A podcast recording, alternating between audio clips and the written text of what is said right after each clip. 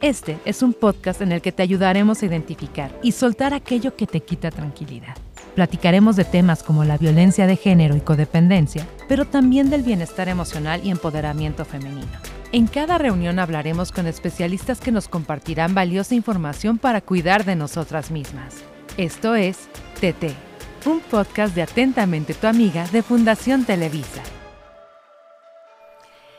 Mis bendecides, adorades, tetes. Bienvenidos, bienvenidas, bienvenides a un episodio más de Tete. Te escucho, te apoyo, un podcast de Atentamente tu amiga de Fundación Televisa. Un espacio para que juntas podamos crear un círculo de confianza y podamos vivir plenas y felices de cualquier tipo de violencia. Yo soy Fernanda Hostos y en este episodio número 12 vamos a hablar de los amigobios, los frees, las relaciones abiertas, ¿qué, ¿cómo se decía antes? Este, también los, los amigos con derechos, ¿no? ¿Son relaciones saludables? Sí, no, ¿qué sí lo es? Hoy en día hay muchos tipos de relaciones de pareja. ¿A poco no? Que esto ya no, no, es que algunos no entran en relaciones de pareja, justamente, pero bueno, hasta las relaciones a distancia que se han vuelto más populares, todo gracias también a las aplicaciones a las redes sociales. O sea que para hablar de las relaciones saludables en pareja está aquí conmigo Macarena Jiménez Estefan, psicóloga clínica sistémica especializada en relaciones sanas. ¡Wow! Así como en prevención y atención ante violencia de género de, en contextos universitarios y juveniles. Macarena, bienvenida. Muchas gracias por la invitación, estoy muy contenta. Ay, nosotras también y nuestra querida comadre, colaboradora ya de casa, María Elena Esparza Guevara, consejera en género del Consejo Ciudadano de la Ciudad de México y Hola Violeta, fundadora de Hola Violeta. Especialista en perspectiva de género, combate a la violencia machista y es activista por una vida libre de violencia para niñas y mujeres. Mana, bienvenida. Gracias, hola Tetes. ¡Hey! como les decía. Ahora hay diferentes tipos de relaciones de pareja, pero dicen que para estar bien con alguien más, primero hay que estar bien con uno mismo. Ay, sí, como si fuera tan fácil. Macarena, quiero abrir con esta pregunta. Fíjate, esta es una pregunta que deberíamos de hacernos todos, me pareció súper interesante de parte de nuestros productores poner esta pregunta en la mesa, porque nadie nos... A mí me cayó el 20, nunca me he hecho esta pregunta al iniciar una relación de pareja. ¿Cómo sé que mi autoestima está bien como para iniciar una relación de pareja? ¡Bomba! Sí, me encanta que hagas esta pregunta. Es una excelente pregunta porque justamente ahorita en redes sociales, en muchísimos programas de salud mental, de relaciones, escuchamos esta parte de que para querer a alguien o para que te quieran bien tienes que quererte tú primero. Es una frase un poquito polémica que ahorita les cuento por qué, pero sí básicamente es ideal que entremos a una relación de pareja teniendo buena autoestima. Yo lo veo eh, en paralelo con, bueno, ahorita que está muy en auge el fútbol femenil, hago esta comparación decir, es como entrar a un partido con un buen entrenamiento previo, ¿no? O sea, si, si tú entras a una relación y tú no jugaste antes y tú no te preparaste antes contigo misma, te va a costar mucho más trabajo entrar y hacer un buen equipo, ¿no? Entonces sí, claro que es ideal entrar a una relación con buena autoestima, que eso qué quiere decir que tú te sientes a gusto con ser quien eres, no te cambiarías por, por alguien más, así hay alguien que te parezca que es famosa o que es la más popular o que lo que sea, a ti te encanta quién eres tú, te sientes a gusto con quién eres y por lo tanto sabes cuál es tu valor, qué es lo que vas a aportar a, la mesa o a las emociones o a la vida de otra persona. Y esto es ideal porque entonces esto te va a permitir que tú le plantees a la otra persona tus necesidades, ¿no? Porque tú ya las conoces. Y también te va a permitir que tú le plantees a la otra persona tus límites, o sea, que tú puedas decirle, eh, yo valgo esto y entonces no me merezco que, que me grites o no me merezco que me trates de esta forma porque tú estás muy bien plantada en la relación contigo y ya sabes cómo se siente que se siente bien que alguien te quiera y que esa persona que, que te quiere eres tú misma. Ahora aquí les quiero decir algo, tampoco, tú decías algo muy importante, no, no es tan fácil quererte a ti misma, ¿no? No se trata que te tengas que esperar a sentirte como una bichota para empezar una, una relación, ¿no? O sea, tampoco porque la autoestima a veces la pensamos de una forma muy dual. Hay personas que dicen, yo no tengo autoestima o yo sí tengo autoestima. Y la realidad es que todas las personas tenemos autoestima más o menos y también hay áreas de la vida en la que la tenemos. A lo mejor yo me siento muy capaz en mi trabajo, pero no me siento tan capaz con mis amigas, ¿no? O sea, la autoestima es mucho más complicada. No es o no tengo o sí tengo, sino que todas tenemos, la podemos ir trabajando. Y esto que preguntas de, del indicador, a mí un indicador que me parece muy importante que les quiero compartir es eh, tu diálogo interno. O sea, cómo te hablas a ti misma eh, cuando, por ejemplo, te equivocas eres capaz de ser compasiva contigo y entender que sí, te equivocaste porque eres una persona o te dices cosas súper crueles, te insultas, estás repitiéndolo todo el tiempo. O sea, ese diálogo interno es un indicador bien poderoso para reconocer por dónde va tu, tu autoestima híjole, nos diste información muy valiosa en bien poquitos segundos, ¿no? O sea, este rollo de que te equivocas y luego, luego dices, ay, pendeja, ¿no? Este, o sea, la verdad, en vez de decir, ay, no, ya me equivoqué, y ya. O sea, o te recriminas muchas cosas. Ahora, la autoestima, lo que te entendí, que me parece muy interesante, es un organismo vivo. No es una cosa estable que ya llegó y así se va a quedar, ¿no? Va, va subiendo, va bajando. Y no nada más como que plantearle a la otra persona, yo agregaría que te sientes bien sola, que estás muy a gusto cuando estás sola y, no estás necesitando una relación de pareja para realizarte. Con este intro, María Elena, cuéntanos entonces, ¿qué es una relación sana de pareja? ¿Qué elementos debe de tener? Mana, si lo sabes, o sea... Mira, yo creo que... Me voy a vivir a tu casa. No, yo creo que ya como nos contaba Macarena, para hablar de cuál es una relación sana frente a nosotras mismas o con nosotras mismas, así también hay elementos clave en cómo nos vinculamos con las otras personas, sea una relación afectiva, sea una relación laboral, quizá es solo la amistad o con tus papá, mamá, si eres, si tienes hijas o hijos. Eh, siempre, para mí, la clave, la base es el respeto. Y yo sé que esto tal vez suena un poco abstracto, pero creo que si respetas realmente a la otra persona, ya estás. O sea, con eso ya tienes el pilar de lo que es una relación sana. Respetar qué quiere decir. La escucho. Atiendo lo que esa persona dice, atiendo sus señales, atiendo sus límites. Si me dice no, que esta es máxima, ¿no? No es no en lo que sea, ¿eh? O sea, desde lo más sencillo de la vida que es no me gusta la pizza, ya no me ofrezcas pizza. Esto puede sonar como algo, pues, caricaturizado, pero quiero ejemplificarlo así, de una manera muy sencilla y muy simple. Entonces, respeto los límites de la otra persona, respeto quién es, no quiero cambiarla. Cuando te quieren cambiar, creo que ahí es una señal de alerta, es una red flag sin duda de algo que ya no es saludable en una relación. O tú Más allá de la etiqueta que tú le pongas, ¿eh? Llámate free, llámate amigos con derechos, llámate eh, casados para el resto de la vida. El tema es cómo se desarrolla ese vínculo en lo cotidiano. Y el respeto va a ser el pilar fundamental. Voy a irme a una pausa y lo que sigue se va a poner muy bueno. Así que regresamos.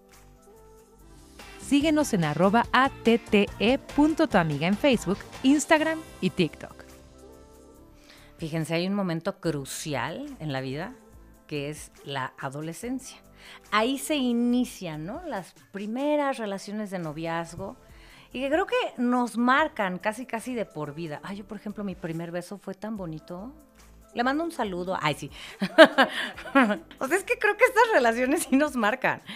Porque, a ver, Macarena, te pregunto, ¿cómo se orienta a una joven, una chica, para que tenga desde ya, desde, desde chavita, desde la primera, una relación saludable? Nunca nos dicen nada, a mí no me dijeron nada.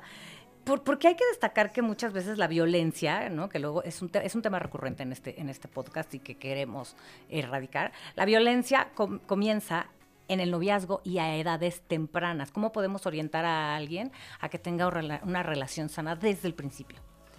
Amo que me hagas esta pregunta porque a mí me encanta trabajar con adolescentes y, con jóvenes y así como lo cuentas, es una etapa en la vida en la que tenemos muchos primer algo, ¿no? El primer beso, el primer novio, el primer free, el primer, eh, un montón de situaciones y acá les traigo cuatro consejos o cuatro tips que, pensé a esta, a esta pregunta. El primero es que debemos dejar de lado el adultocentrismo porque muchas veces los adolescentes o las o les adolescentes nos cuentan sus problemas que tienen que ver justo o con las amistades o con las parejas y como adultos eh, muchas veces hacemos menos esos dolores y eh, a veces nos cuentan algo, me rompieron el corazón y nosotros les contestamos cosas como, ay, pero después vas a tener que pagar impuestos, ¿no? O sea, como, eh, no sé, como, uy, eso no es nada. Eso sí te va a romper el corazón, pagar impuestos, cuidado con eso.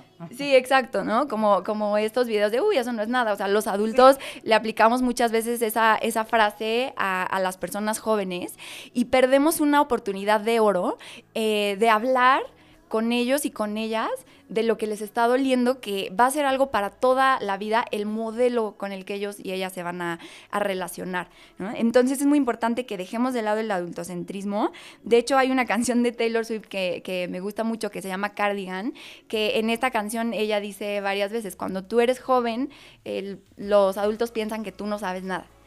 Y después empieza a contar su historia de amor, o sea, diciendo, pues, tú piensas que yo no sé nada, pero yo conozco mejor que nadie mi historia de amor, y, me gusta mucho esta canción porque justo tenemos que tomar esta postura como adultos, saber que no podemos imponer nuestra realidad en la realidad emocional de una persona joven o una persona adolescente.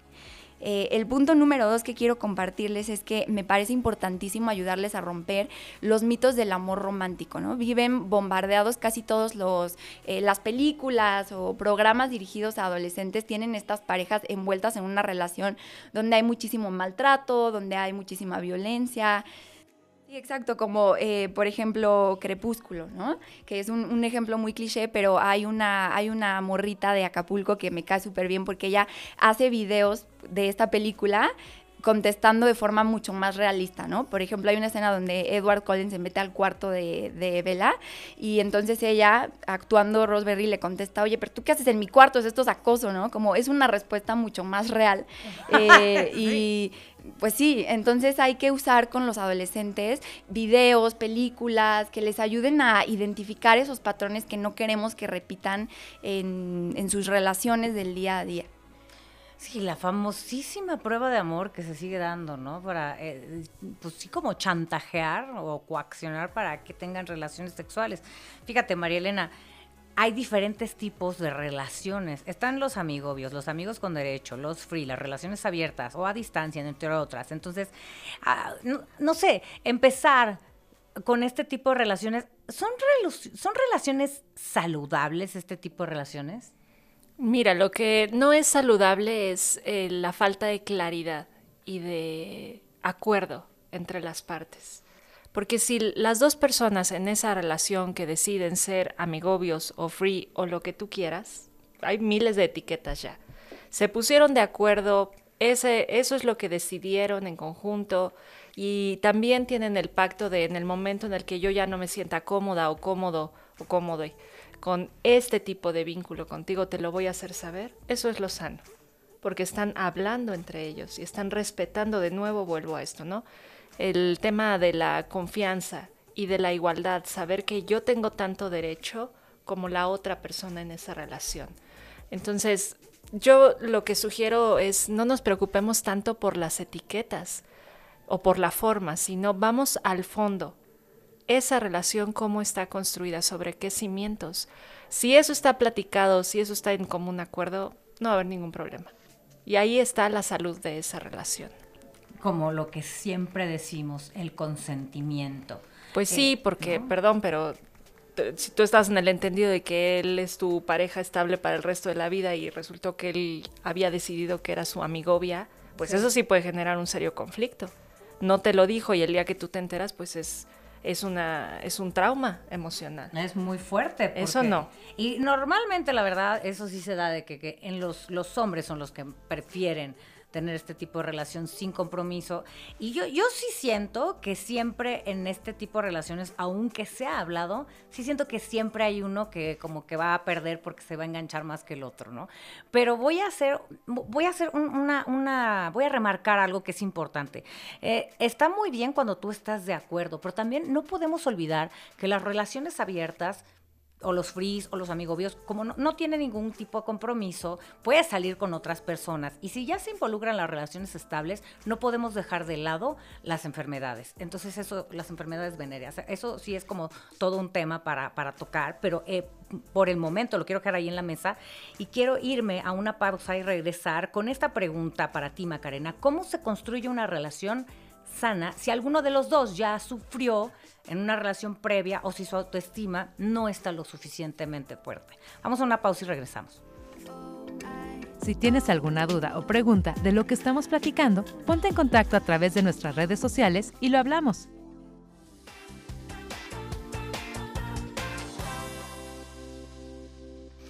Vuelvo contigo, Macarena, y realizo la pregunta de nuevo. ¿Cómo? ¿Cómo se construye una relación sana si alguno de los dos ya sufrió en una relación previa o si su autoestima no está lo suficientemente se puede? Bueno, para empezar, ¿se puede tener una relación sana si estamos en ese, en ese caso?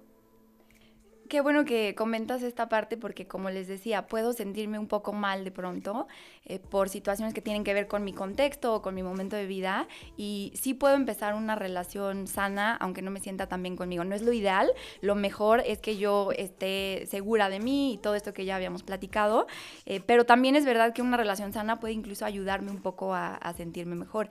Y en esta pregunta eh, tan importante de cómo se construye una relación sana, lo que les comparto es que hay que estar bien en estos dos aspectos, ¿no? Por un lado hacia adentro, conmigo y con cómo me siento, y por otro lado estar muy pendiente también de la relación. O sea, es decir, que estar bien conmigo no, no basta para que la relación esté bien. También tengo que considerar a la otra persona, tengo que hacer preguntas, revisar sus necesidades, y conforme más crecemos, más común va a ser que nos encontremos con personas que ya traen heridas, ¿no? O sea, llegamos a las relaciones ya con, con ciertos dolores, con ciertas inseguridades.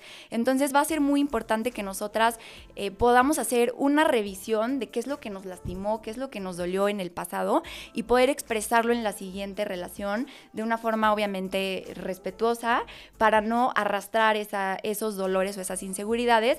Y lo mismo con nuestra pareja si la pareja que tenemos nos dice, ¿sabes qué? Es que a mí en la relación pasada, eh, no sé, mi pareja fingía que yo no existía y entonces traigo ahí un tema que me da un poco ansiedad eh, estar con tus amigos. Bueno, podemos tomar un poco en, cuenta llegar y presentarla o presentarle eh, con entusiasmo, ¿no? O sea, como hacer este equipo de que cada quien tiene sus vulnerabilidades o su historia y entonces hay que tomar en cuenta la de las dos personas para, para estar bien. Sí, no dar por hecho nada. Exacto. Y, y sí, ahora, en todas las relaciones de pareja o no hay altas y bajas. Pero a ver, ¿cómo, ¿cómo discuten? Y me río porque, porque lo estoy preguntando con toda curiosidad. ¿Cómo discuten y cómo se enfrentan los problemas las parejas sanas, María Elena? Tú tienes una pareja muy sana. Sí, afortunadamente me siento muy, muy afortunada en ese sentido. Yo creo que eh, primero quitar este mito de que discutir está mal. Porque hay, ¿no? Hay como toda una concepción ahí de que no, discutir es algo muy negativo. Y no lo es, en realidad es parte de la negociación y la conciliación que naturalmente habrá en todo tipo de relación. Porque pues somos dos personas distintas, dicen que cada cabeza es un mundo. Entonces, por mucho que tú ames a tu pareja, por mucho que lo admires, lo quieras, te encante, lo que sea, eso no quiere decir que eres la misma persona. Entonces, definitivamente es imposible estar de acuerdo en todo o tener los mismos gustos o querer hacer lo mismo a la misma hora, eso, pues, eh, de hecho eso sería un poco sospechoso, raro, raro sí, y, da para otro episodio. ¿no? Tenemos aquí a un pegoste, ¿no? Entonces, capítulo uno, eso, quitar el mito de que la discusión es negativa y después si hay algunos consejos que se pueden poner en práctica a la hora de tener pues un desacuerdo o cualquier cosa que tú quieras ahí negociar en pareja. Primero, otra vez es el tema del respeto, tratar de hacerlo eh, en calma, eh, a veces puede ser difícil porque si hubo algo que te molestó muchísimo, pues puede ser explosivo. En, ese, momento no, ¿no? Te vas a dar una vuelta o lo que sea. Y sí, según haya sido eh, el, pues el, el, desacuerdo o el problema, pero sí siempre tratar de mantener el respeto, no utilizar groserías, insultos, humillaciones. El sarcasmo puede ser muy molesto, ¿no? o sea, a veces es una tentación ahí meterlo, la ironía. Eh, cuando estamos discutiendo, pero de verdad solo va a empeorar la situación porque es, es una agresión Es una que la otra persona pues va a decir, bueno, o sea, regrésate, ¿no? Bájale tres rayitas, porque además de todo me vas a aplicar estas técnicas, pues no puede ser. Escuchar, la escucha activa, eso es clave. Escucha lo que te está diciendo la otra persona. Y también tratar de mantener el diálogo sobre ese tema que les ocupa, porque si no, si empieza a salir, pues sí, pero en 1986, cuando tú me dijiste en la cena, ¿no? Ya sabes. Oye, yo creo que todas las que están escuchando esto ni habían nacido. Voy a poner un año más reciente. Pero tratar de no traer, ¿no? Esa, esa vieja discusión que además ya habían superado. También un- una buena práctica es- Supuestamente, porque si lo traes, si ya no dices, mira, superado". ya, sí, sanamos esto, quedamos de acuerdo, ya no lo traigas otra vez, Mm. ¿no? Eso, eso siempre funciona. Eh, eh, respetar los turnos, claro, o sea, no te encimes. A veces, de nuevo, ¿no? En el calor de la discusión, tú quieres, ¿no? Quieres ganarla y quieres ahí, este, no vas a ceder ni un milímetro. Entonces, un poco de conciencia, de, de cuidado. Y hay algo que a mí me encanta de la práctica de, yoga, eh, que son cuatro palabras clave, que son, o ideas clave, ¿no? Que es lo siento, gracias, perdón y te amo. Siempre recordemos eso. A veces cuando estás muy molesta por cualquier cosa que es válida, ¿eh? Y hay que decirlo, porque aquí está también la parte de fijar los límites. Y estamos hablando de una discusión de algo, pues, eh, sencillo. No estoy de ninguna manera sugiriendo esto ante episodios de violencia o de agresión. Ahí ya no es una cosa de conciliar y negociar. Ahí hay que poner otro tipo de límites. Pero cuando estamos solo hablando de una discusión, digamos esas palabras, no sobra, ¿no? No tengamos miedo a pedir perdón, a ofrecer las disculpas y a recordar que pues en la base de esa relación está el amor. ¿Qué es la escucha activa? Lo he escuchado varias veces porque pienso que a veces si alguien te está escuchando y está pensando a cuánto subió el litro de gasolina o lo que sea. O está viendo sus redes sociales.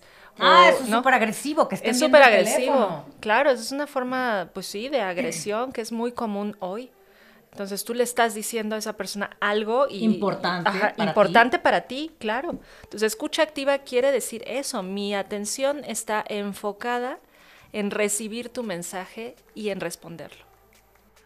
Fíjense, está muy de moda esto de que el tóxico, la tóxica, no sé qué, ¿no? Luego los tóxicos somos nosotros y ahí andamos, ay, qué tóxico este. Pero es probable, de pronto, porque pues sí, las relaciones van cambiando, no, no, no se quedan estáticas y casi siempre el principio es padrísimo y explosivo y muy intenso y lo que tú quieras. Pero luego ya eh, eh, la relación de, de repente puede tambalear y, y- a veces puede volverse no tan sana. Y Macarena, ¿cuáles, ¿cuáles son entonces las señales de alarma a las que hay que poner atención para que una relación se mantenga saludable? Y recalco se mantenga porque esto tendría que venir de una relación que ya es saludable o que ya era saludable. No tendría caso decir, no, pues es que era una relación bien enfermiza, pero ahora ya se volvió sana. O sea, creo que eso no, no. Yo no lo he visto nunca, la verdad. Si alguien de ustedes, queridos tetés, ya lo han este, experimentado, vivido, les puedo pedir un favor, escríbanos aquí, este, cuéntenos cuál fue esa historia de que una relación enfermiza se tornó sana para también ma- mandarles un millón de dólares. ¿Cuál, ¿Cuáles serían las señales de alarma, Macarena, para decir, ay, híjole, esto ya se está yendo por otro camino que no me gusta? Sí, una señal de alarma que me parece importantísima tiene que ver con escuchar nuestro cuerpo, porque nuestro cuerpo nos avisa muchas veces antes de que las racionalicemos o que las entendamos cuáles son las emociones que nos está haciendo sentir esta persona o esta relación. Eh, hay un meme que, que me gusta mucho porque dice, pensé que eran mariposas en la panza y luego me di cuenta que eran murciélagos, ¿no? O sea, como, como esta parte de que a veces confundimos que haya ansiedad con que haya emoción, por esto mismo que hablábamos antes, ¿no? Del mito de que el amor romántico es explosivo, es increíble y es eh, algo caótico, cuando en realidad no tiene por qué ser de esa forma. Una pregunta que a mí me gusta mucho hacerles a las jóvenes o a cualquier persona que esté teniendo dudas de su relación es, además de amor, ¿qué te hace sentir tu pareja? ¿no? Porque casi siempre que le preguntamos a alguien, ¿qué sientes por X persona? Nos va a decir, no, muchísimo amor, hemos pasado mil cosas juntos, un montón de cosas, ok, eh, pero muchas veces esa idea está un poco distorsionada. Cuando revisamos cuáles son las otras emociones, es muy fuerte que las personas respondan, por ejemplo, miedo, ¿no? O sea, después de amor, lo que más siento cuando pienso en esta persona es miedo o, o lo que más siento es ansiedad. Y ahí el cuerpo es nuestra herramienta fundamental porque a veces nos cuesta trabajo nombrar la emoción, pero entonces sí podemos decir, no sé si es miedo, pero siento así como un nudo en el pecho cuando escucho que va a llegar esta persona o por ejemplo ahora entre los jóvenes, cuando me llama por teléfono, ¿no? Si hay alguien que me está controlando, que me marca todo el día, ¿dónde estás? ¿Estás con tal amiga?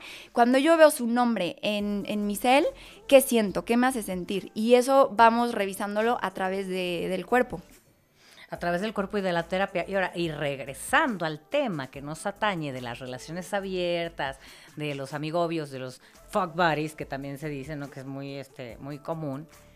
Normalmente también pasa mucho que se plantea, los dos están aparentemente de acuerdo y uno de ellos dice, bueno, igual y podemos empezar por aquí, ¿no? Internamente, igual y empezamos por aquí, pero ya cuando esté más tiempo conmigo se va a enamorar de mí y esto va a cambiar, ¿no? No, ¿cómo?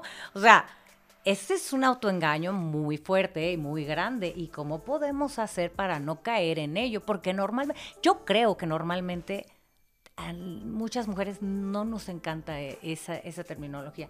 Puede ser que sí en determinado momento de tu vida, pero si la persona te gusta mucho igual y no se te antoja, ¿cómo puedes no autoengañarte? Porque si es una persona que te gusta muchísimo, pero es lo único que te plantea, pues dices, ah, ya, pues aunque sea eso, ¿no?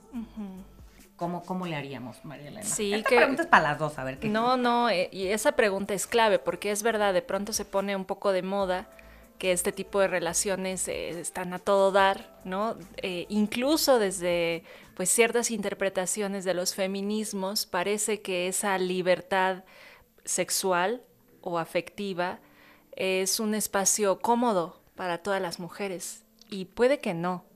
Puede que eso sea solamente parte de esta misma narrativa y voy a ir ya a mi, a mi referencia favorita desde hace como un mes, que es Barbie. Y ahí, quienes ya la vieron, ahí está planteado de manera muy clara cuando no quiero hacer ningún spoiler, ¿no? Entonces voy a evitar la parte de la historia específica, pero ¿cómo, para qué nombrar eh, a la novia? Eh, no, me acuerdo el término, pero es así, es, es esto, es como una novia que no va a pasar mucho más que eso, es casual y es eh, pues sí, era como una novia complaciente, sí, como amiga complaciente. Y para siempre, ¿no? No, sin, sin compromiso. Él decía sin compromiso. Y eso era parte de su aprendizaje del patriarcado, ¿no?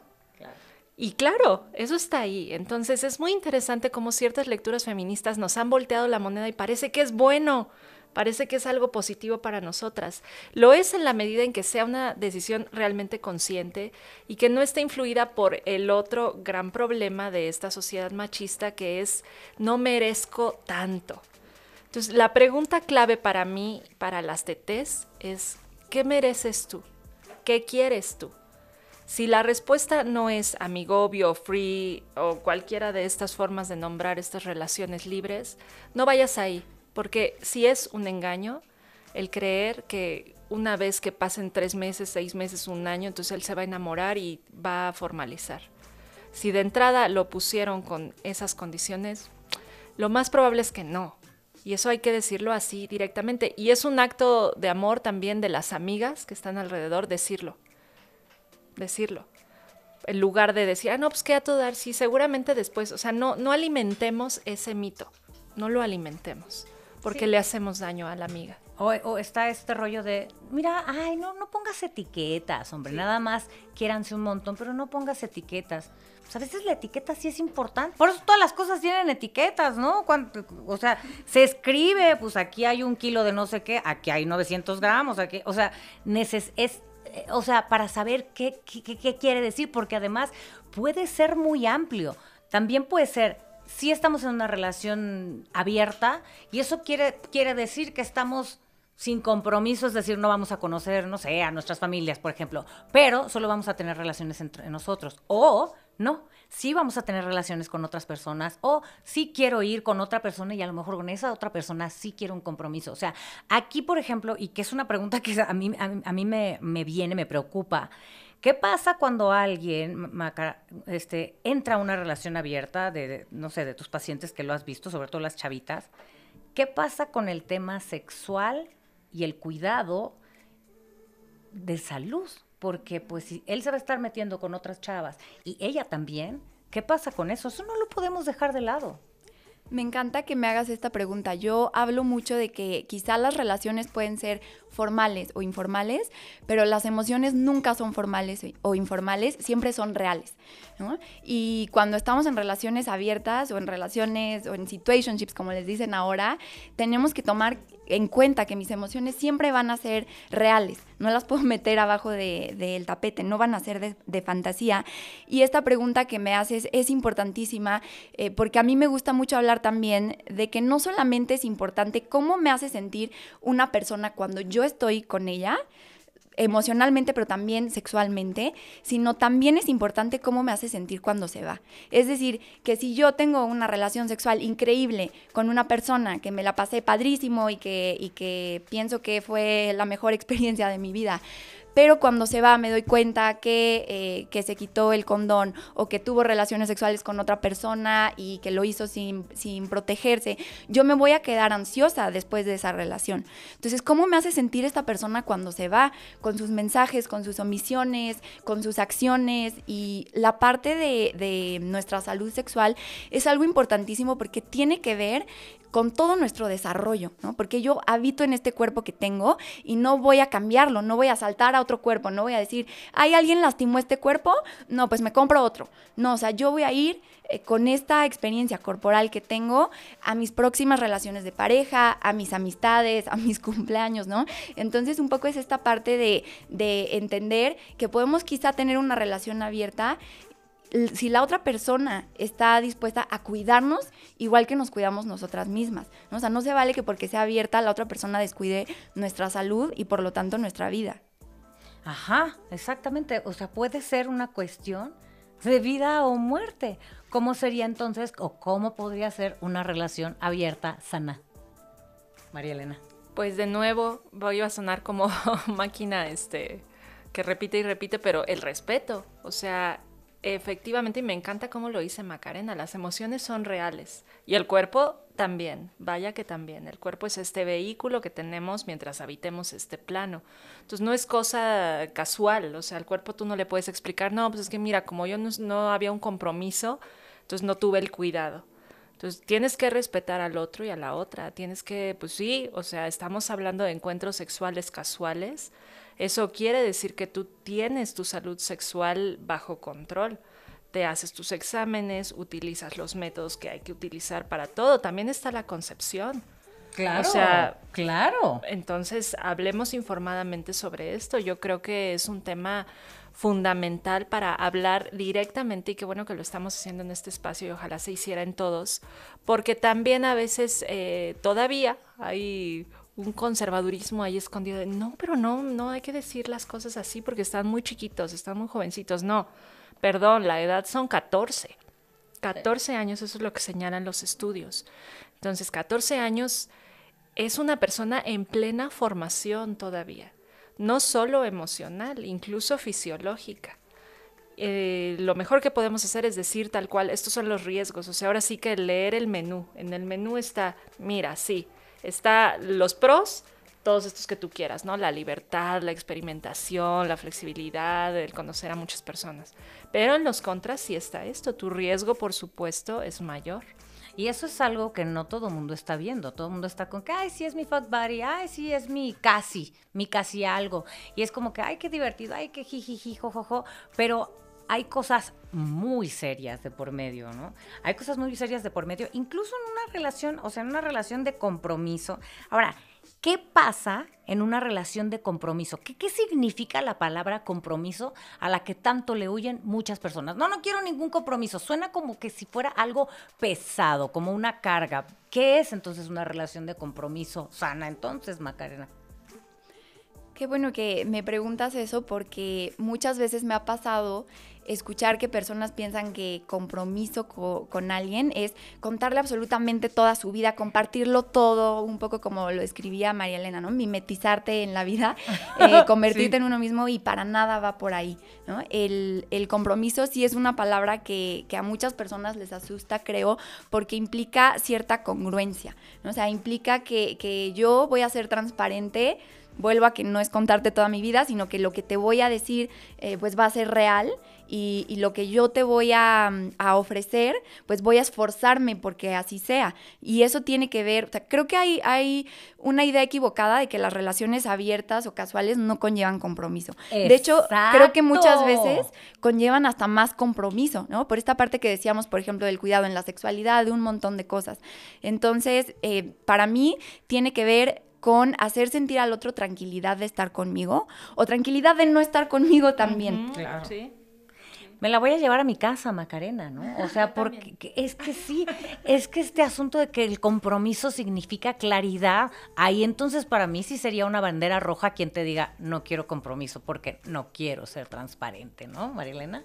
¿O estoy viéndome muy así, muy azotada? Yo creo que pasa lo mismo que con el término discusión. Son de estos términos que están tan estigmatizados y tan estereotipados como algo negativo que les rehuimos.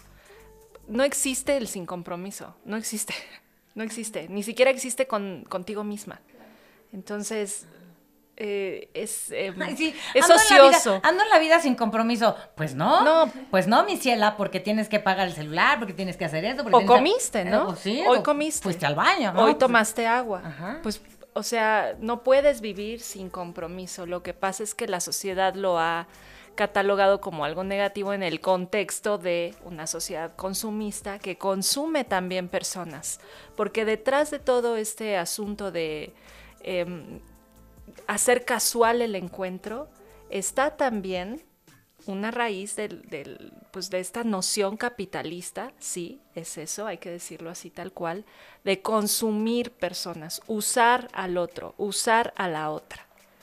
No es eh, menor, de verdad hay algo muy profundo ahí en, y por eso me encantan las preguntas que plantea Macarena, se me hacen de verdad claves cómo te sientes cuando está y cuando no está esa otra persona. Si las respuestas eh, no, son, no, no, no las dirías en voz alta, por ejemplo, ojo, probablemente ahí hay un asunto de te están usando. Si no, si no te están usando, hay felicidad y hay plenitud. Puede sonar cursi, pero así es. Una relación sana te hace sentir feliz y te hace sentir plena. Todo lo demás es para poner el ojo para, y la conciencia bien abierta y cuestionarte a ti, que por ahí empieza, preguntarte a ti. Y estar bien plantada en la realidad, no en lo que quisieras que fuera, sino en lo que, a ver, tenemos esto, esto que está pasando. Y desafortunadamente, la realidad es que a nosotros ya se nos acabó el tiempo, pero, pero me encantó tenerlas a, a, ustedes porque fue muy honesto. Esta plática que tuvimos y fue muy honesto, muy cálido y para mí fue muy reveladora. Gracias por acompañarnos en este episodio de TT. Te escucho, te apoyo, el podcast de Atentamente tu amiga de Fundación Televisa. Y eh, de igual manera a los TTs, las TTs, les TTs, gracias por escucharnos. Este, compartan su sentir, eh, si les gustó, compartan este podcast. Ah, no saben a qué persona le va a ayudar muchísimo. Y recuerden compartir este episodio, déjenos sus comentarios, pónganos sus cinco estrellitas y si no les gustó no nos pongan nada. Pero síganos en nuestras redes sociales, nos encuentran como arroba amiga A mí me encuentran como arroba Fernanda en todas las redes y a Macarena la encuentran como... Yo vengo de parte de Violeta. Violeta es un chatbot que está justamente diseñada para platicar con ustedes, tetes, y con todas las personas eh, y ayudarles a construir relaciones más sanas. Violeta es un chatbot que pueden encontrar en WhatsApp y, eh, bueno, no es una, una línea de emergencia, sino que es más bien una conversación donde tú puedes hablar, por ejemplo, de amor propio, de relación de pareja, si acabas de cortar y, y quieres obtener herramientas para sentirte más tranquila o, más tranquilo. Entonces les recomiendo muchísimo platicar con Violeta porque está justo pensada en esta parte de vamos a enfocarnos primero en hacer relaciones sanas sin juzgar a las personas. Y el Instagram de Violeta es arroba hola soy Violeta con doble T y por ahí pueden encontrar esta conversación. Qué bonita coincidencia, porque escuchen las redes sociales de María Elena Esparza Guevara y juro que no se conocían. Por favor, da tus redes, María. Eh, nosotras estamos como Hola Violeta AC en Instagram, en X. Eh, y pues sí, qué, qué, maravilla haber coincidido porque vamos al mismo camino que es crear conciencia sobre cómo es una relación sana y el derecho que tenemos todas las personas de vivir así, en relaciones sanas. Danos las redes, por favor, de Consejo Ciudadano. Sí, claro que sí, es una línea de, de apoyo eh, después de chatear con, con Violeta o si tienen una situación de emergencia en temas de violencia de género, estamos en el Consejo Ciudadano 24/7 gratis para todo el país y de hecho sin fronteras en el 55 55 33 55 33.